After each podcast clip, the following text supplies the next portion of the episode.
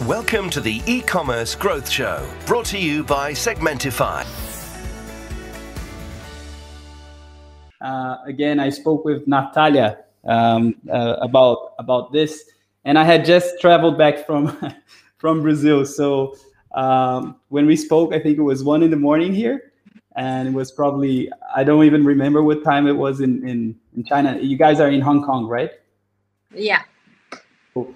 Uh, but anyhow, it worked. It worked. So I just wanted to say once again that I'm I'm honored to have you joining us today. The e-commerce growth show. It's a it's a project, as I said, you know, a global project by Segmentify, our sponsor. Um, and yeah, uh, I always start um, my my content with the the the big picture. So Ashley is a China marketing expert, founder of Alarice and ChoZan ChoZan, LinkedIn top voice, Chosen global speaker, uh, three times best-selling author. So the CV is quite impressive. So why you know uh, why don't you share uh, share with us your your big picture you know and how did you come about you know um, getting getting in China and uh, becoming a China expert. I, I, I always like the the personal side of things. I think it gets more interesting. You know. Absolutely, absolutely. So I was actually born in Asia, in the Russian Far East. Uh, my hometown is about 30 minutes drive from mainland China. And um, I have always been exposed to Japanese, Koreans, and uh, Chinese, obviously, population. And uh, yeah, when I was 17 years old, I moved to mainland China to study. And mm-hmm. that time it was uh, a boyfriend of mine was studying Chinese. And I felt that, you know, mainland would be a great place to go together to study, to explore, to get acquainted, etc. So it wasn't for the love of dragons or kung fu or noodles like a lot of foreigners back in the day. It was really a decision of love. You know, you go there together and you develop in that part of the world. I traveled to China before as a child. In fact, my um, first trip abroad was to Japan and Korea, and my second trip abroad was to mainland China. So that's how close, uh, indeed, that uh, geography is. And um, when I got to mainland, that's exactly where all this beautiful digital revolution and evolution was happening.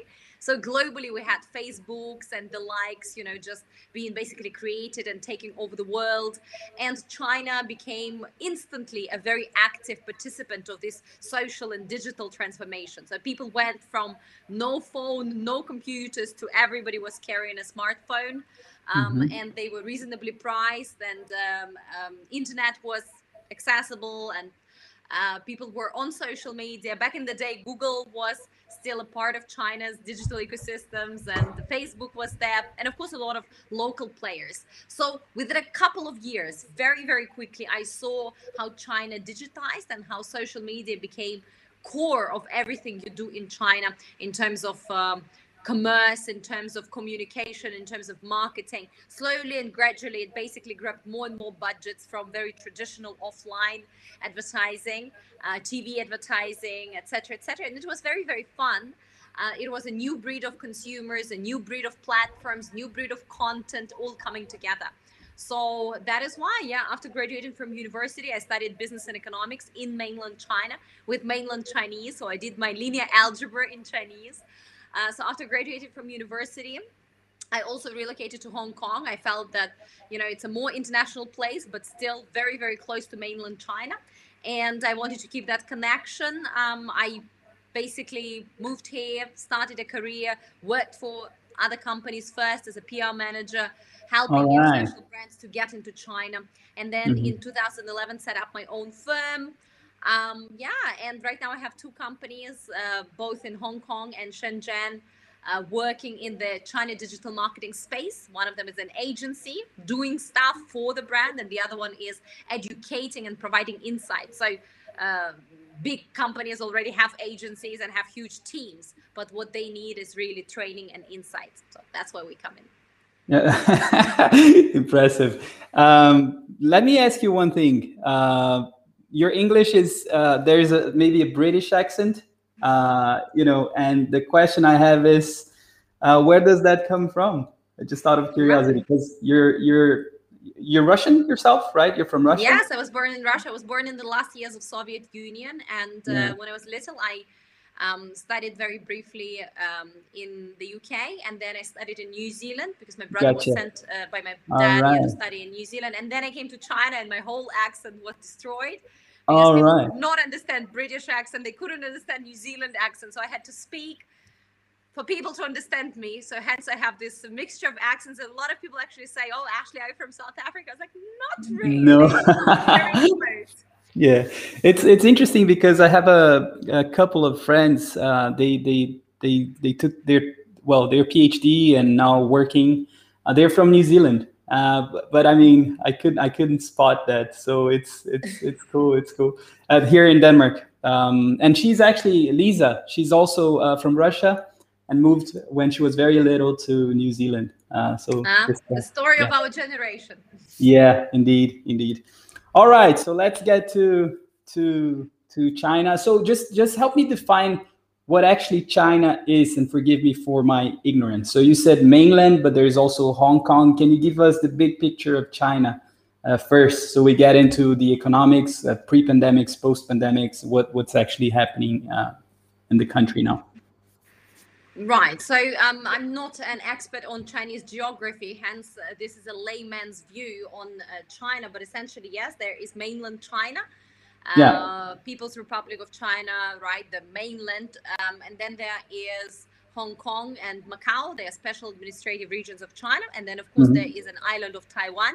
So within China's uh, view, uh, these things constitute China, right? There's mainland China, 31 provinces. There are two administrative uh, regions and cities, and there is the island of Taiwan. All right, cool. Thanks. Um, so yeah, in regards to you know the economy, maybe can you can you talk a little bit about China? What was going on pre-pandemics? We we knew that China is a force. You know, it's a it's a behemoth. It grows. It was growing at two digits or a digit and fast, and you know, industrialization coming at full speed. Then the pandemics hit the hit the world but it seems that China is probably one of the one uh, the only countries uh, recovery. So, um, can you comment a little bit of uh, what's happened before and what's going on now in China, as as you see, you know, working with brands and international brands as well, and yeah. Absolutely. So even before the pandemic, China was already the most digitized nation in the world in many, many uh, respects. In particular, when it comes to digital economy, when it comes to e-commerce, when it comes to um, uh, online content creation and consumption, online entertainment, um, services like e-government, etc. So even before the pandemic, that was the case. And in China, everything happens at China speed, which means very, very fast. So what happened during and after the pandemic is that that speed only accelerated, and that mm-hmm. integration of digital elements into each facet of life in China has only accelerated. For example, if before the pandemic, uh, very few percentage wise people in the country had access to online education, right now, virtually uh, 90% of students have experienced online education. They, um, apart from going to school, also have, um, let's say, toys for little kids that train and check the progress of the kids and report back to the teacher.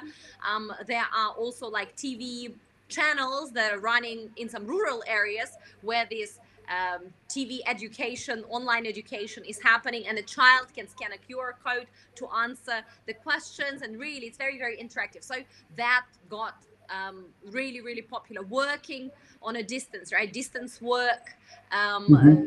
Using tools such as, um, let's say, DingTalk and WeChat Work became an absolute uh, must for China. Even before we worked on WeChat and everything was happening, like nobody's using really emails, but it, it just went to the next level in terms of acceptance, in terms of the features, in terms of, um, yeah, day to day just activities.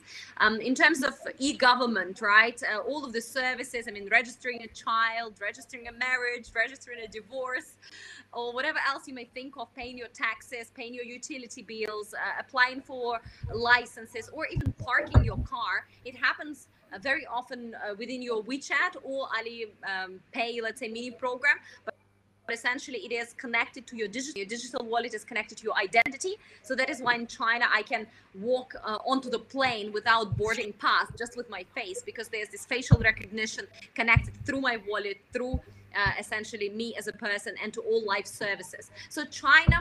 Um, through the pandemic has accelerated. And one of the big things that has accelerated is of course the content creation entertainment. People were stuck for a few months and just like the rest of the world is going through those waves and waves. China had its share probably before the rest of the world got there. And uh, you know there was fear there there were lockdowns there was this need to take your mind off it. There was a lot of entertainment there was a lot of shopping done online. So again the share of that has significantly, significantly improved uh, and increased. So in China right now, about 35 to 40% of all retail sales are actually happening online. And China is, when it comes to online uh, commerce, China is also the number one market in the world for the past six, seven years in a row.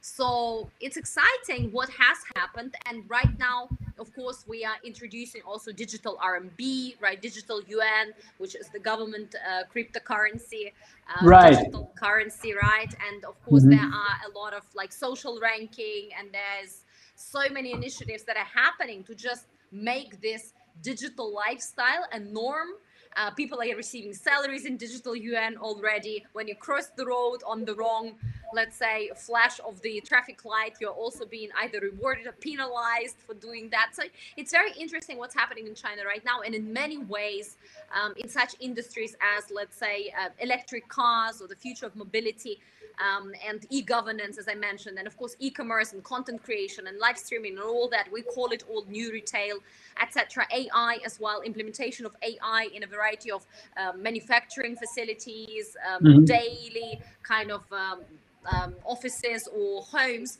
I mean, China is ahead of the world in so many areas. It's not maybe ahead of the world when it comes to creating those technologies, but it is definitely ahead of the world when it comes to implementing it at scale, learning from it, and basically, uh, you know, um, yeah, implementing it even further, taking those learnings into account. No, it's awesome. I mean, it's awesome because uh, I think you know it. The media uh, and um, the media never helps, uh, in my opinion. When we hear stuff, um, it's really hard to to to get a filter on what's going on. So that's also one of the reasons why I wanted to have like a like an insider. For example, when I'm in um, when I'm I live in Denmark, and then when I tell my stories to my friends in in Brazil, you know, and stuff like that, it's it's it's so different, right? When you pick someone who's an insider.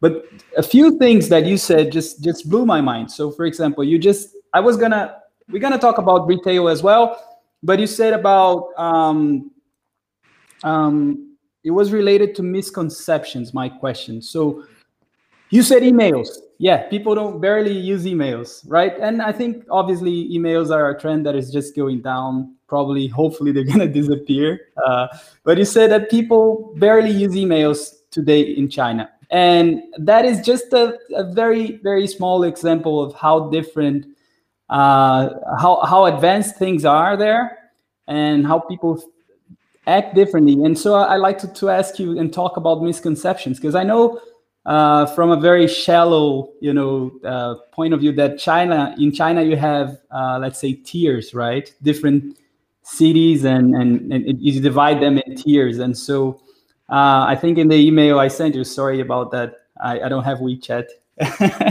Uh, in the email I sent you, um, I said that one Scandinavian uh, player, very large, they hired a guy and thought it was about it because he spoke Mandarin or whatnot, uh, they they'd be you know good to go, and and they failed like like big.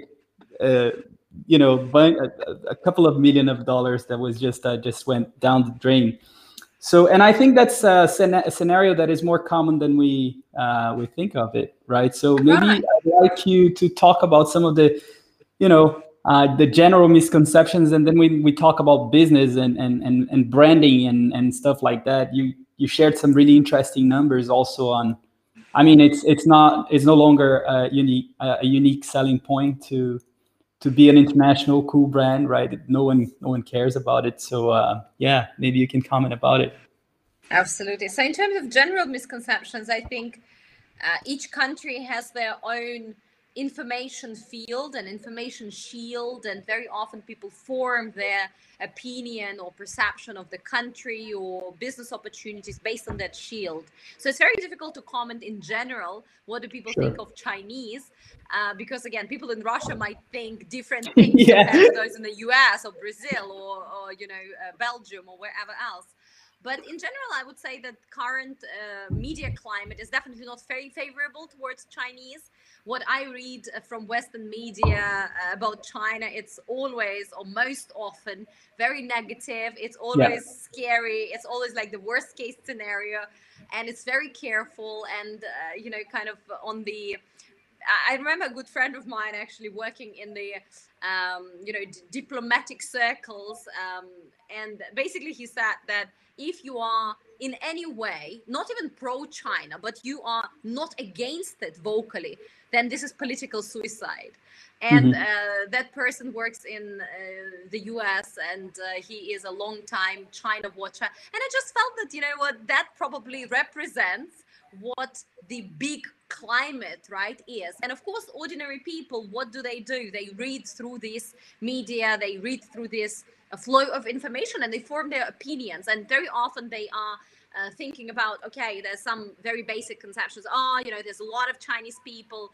Uh, previously everybody thought that all oh, chinese people are super poor and right now they think all oh, chinese people are super rich. And Sorry. do they hate more poor china do they hate more rich china.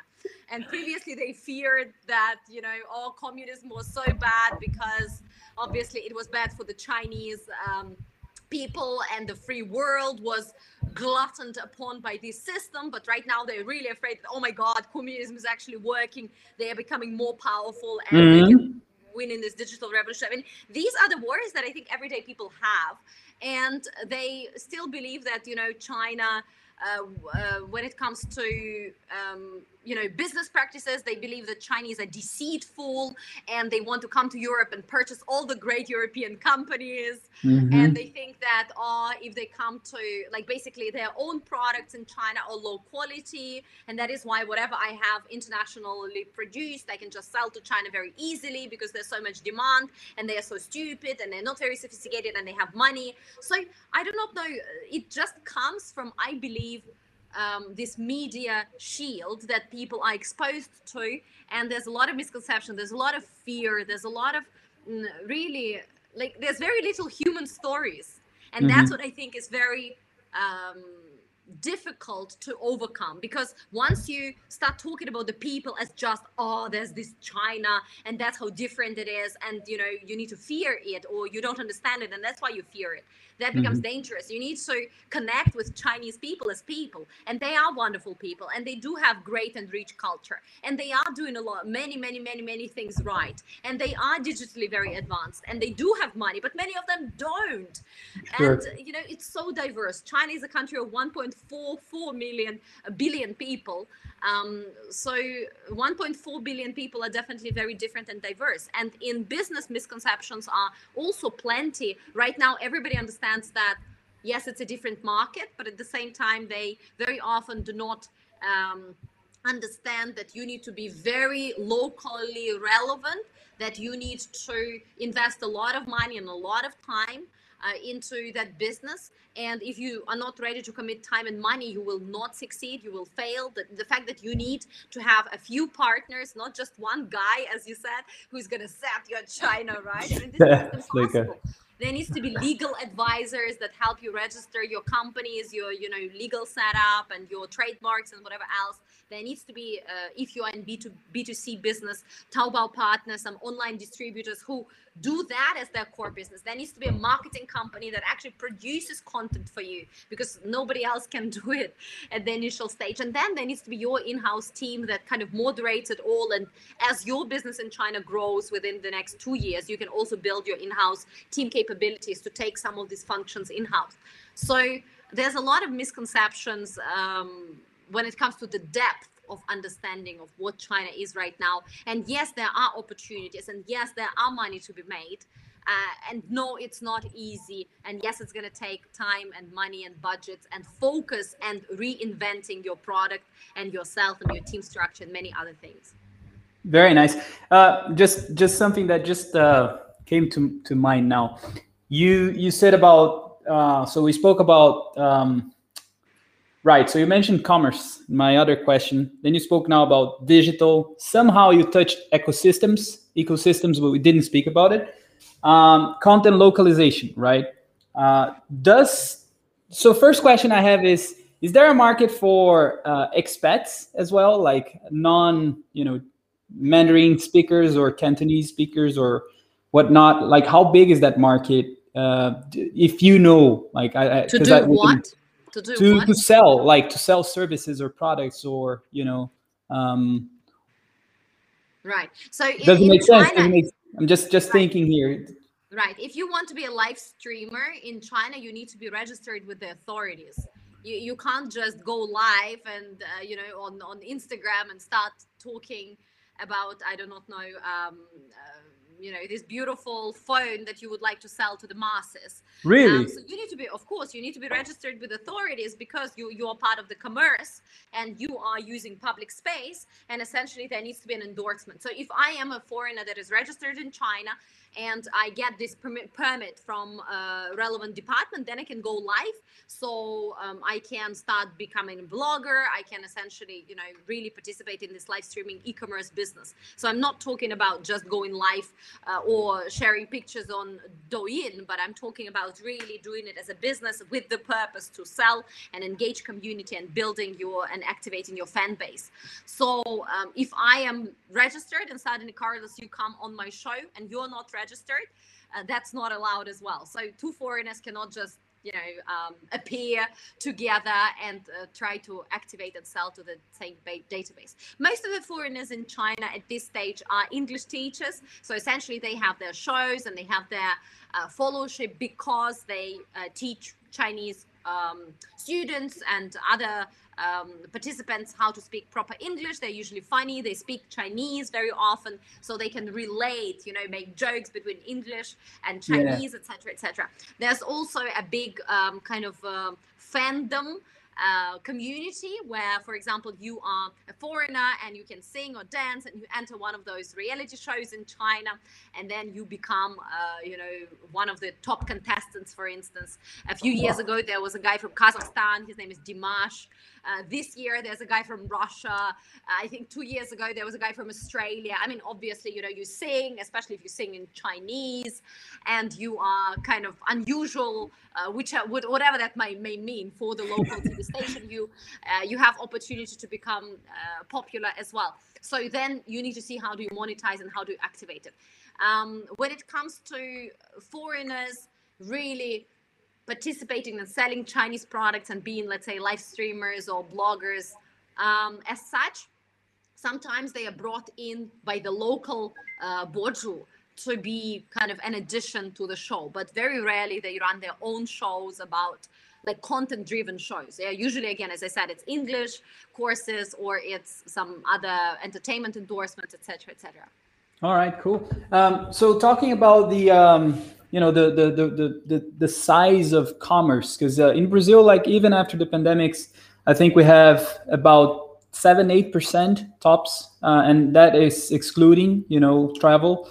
Uh, of the population now that are buying online, and it's a lot of people. Like in China, you said it's thirty-five to forty percent, thirty-five to forty, yeah.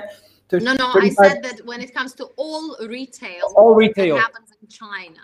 That's about 40% of it happens online. That's online Yeah. retail. Yes. It's a lot. But when it comes to when it comes to uh, number of Chinese people that are actually purchasing online, um, so there was recently a survey uh, done by the um, um, Statistics Department, National Statistics Department of China, and uh, 75% of people that are online, that are connected online population, have previously uh, purchased online, and about 93% of them have watched live streaming videos and short videos online. So almost everyone essentially is watching videos online, Wow. and about 75% of the total uh, online population has purchased online before.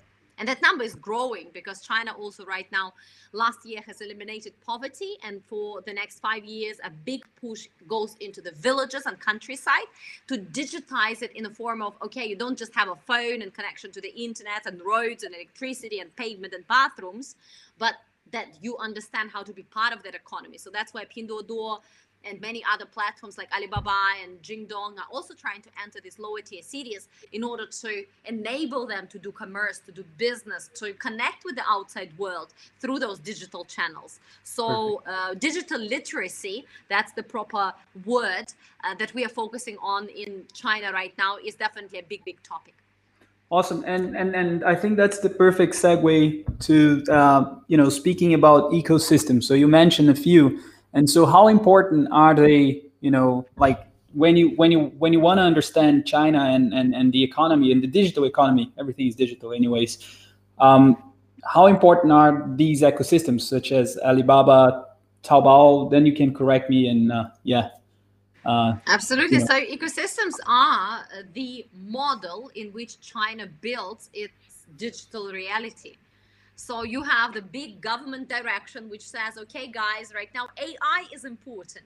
So let's do more AI. A couple of years ago, entrepreneurship was important. So um, China government says, let's have more entrepreneurs let's just all do business, etc., etc. So there is this big government direction, uh, central government. Then there is local government activation. So how does the local government support local businesses and local population to actually act on it? And then there are tech giants. So tech giants are Alibaba, Tencent, Jingdong, Baidu, Meituan Dianping, you name them, right? So these big, big, big companies. Think about Google's and Facebook's or and LinkedIn's or Microsoft owns LinkedIn, right? Of the world.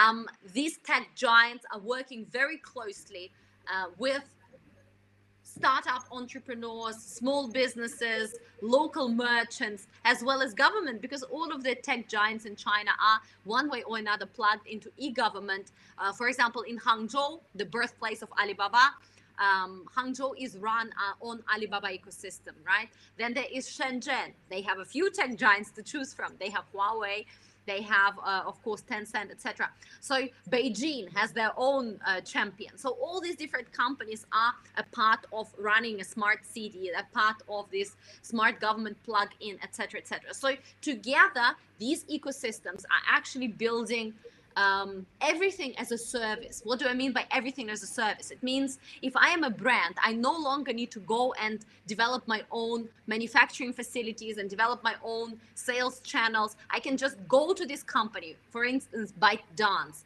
And ByteDance has all these different ways to serve me. Um, one way is I can create content and I can sell.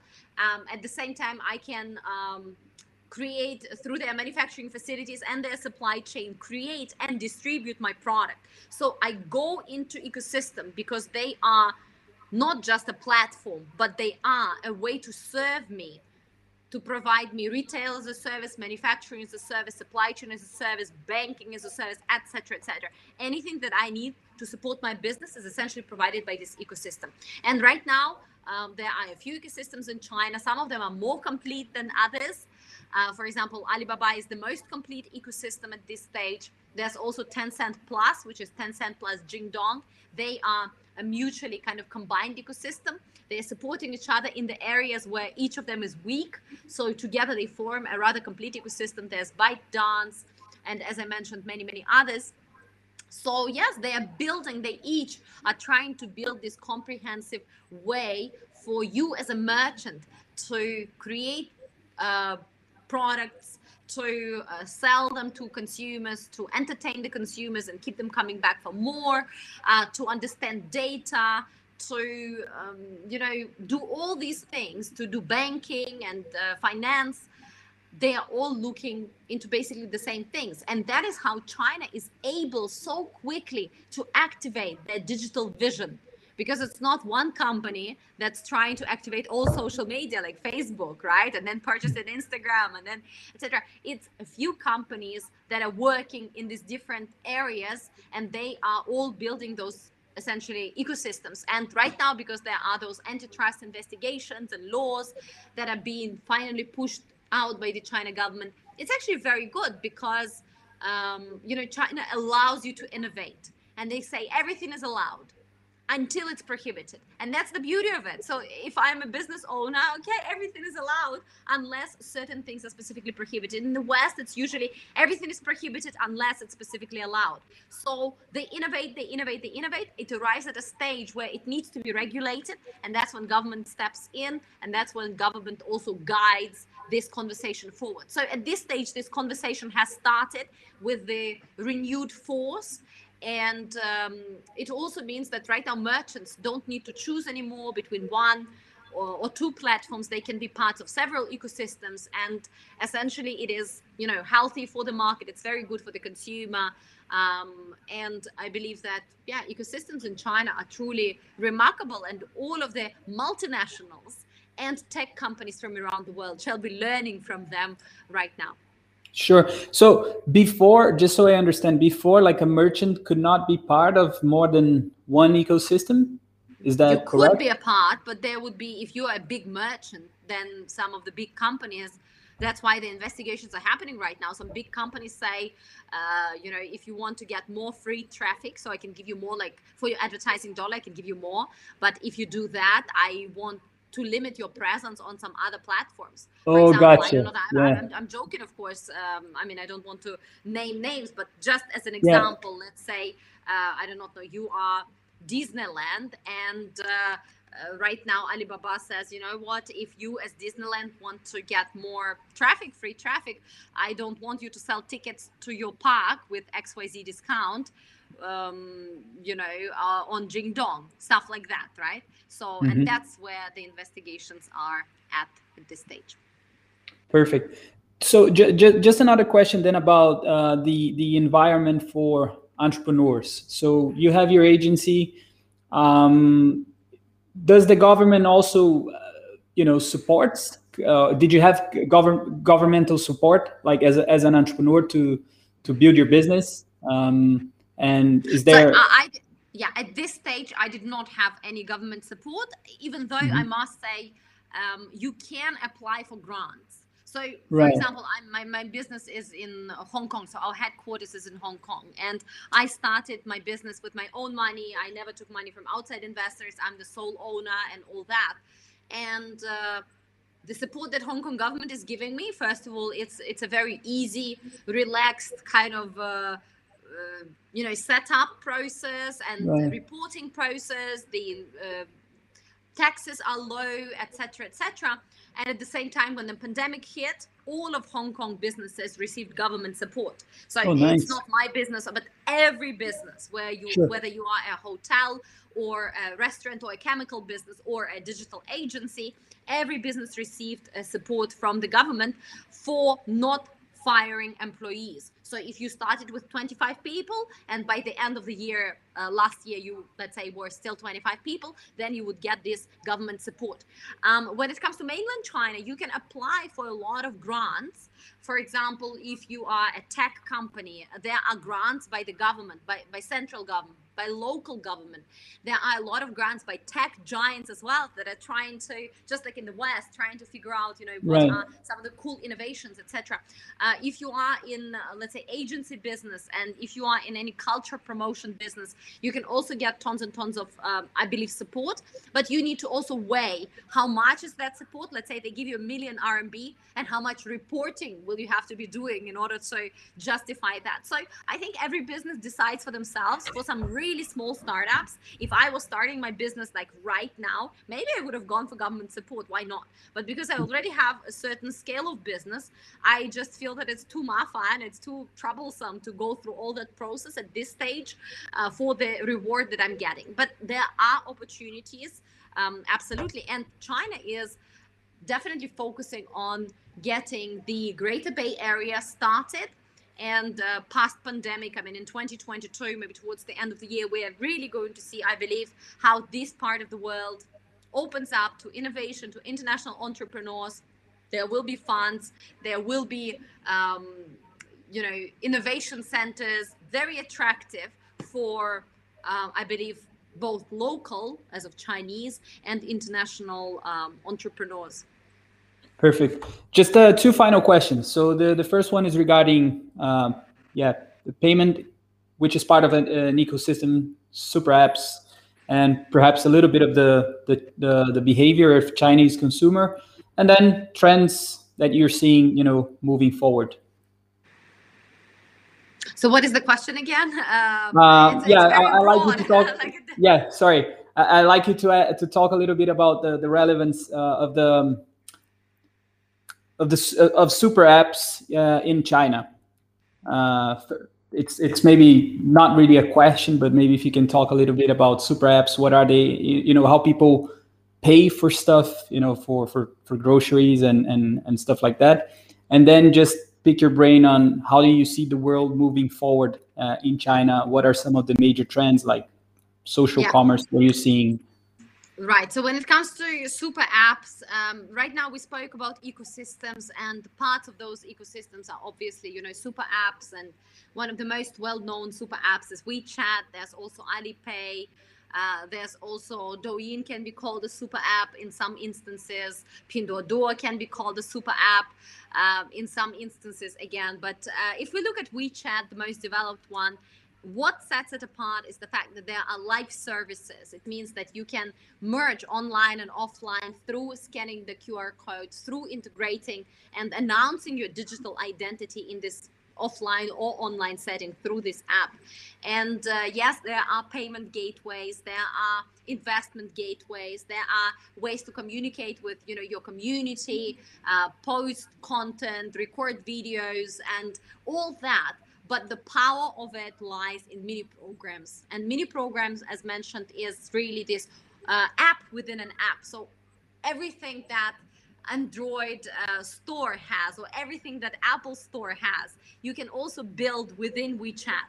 You can build any kind of app that tells you um, uh, the star charts or that tells you what's your day gonna look like or which tracks your uh, sleeping cycles or whatever else. You can build anything and everything uh, tracking your husband around the city.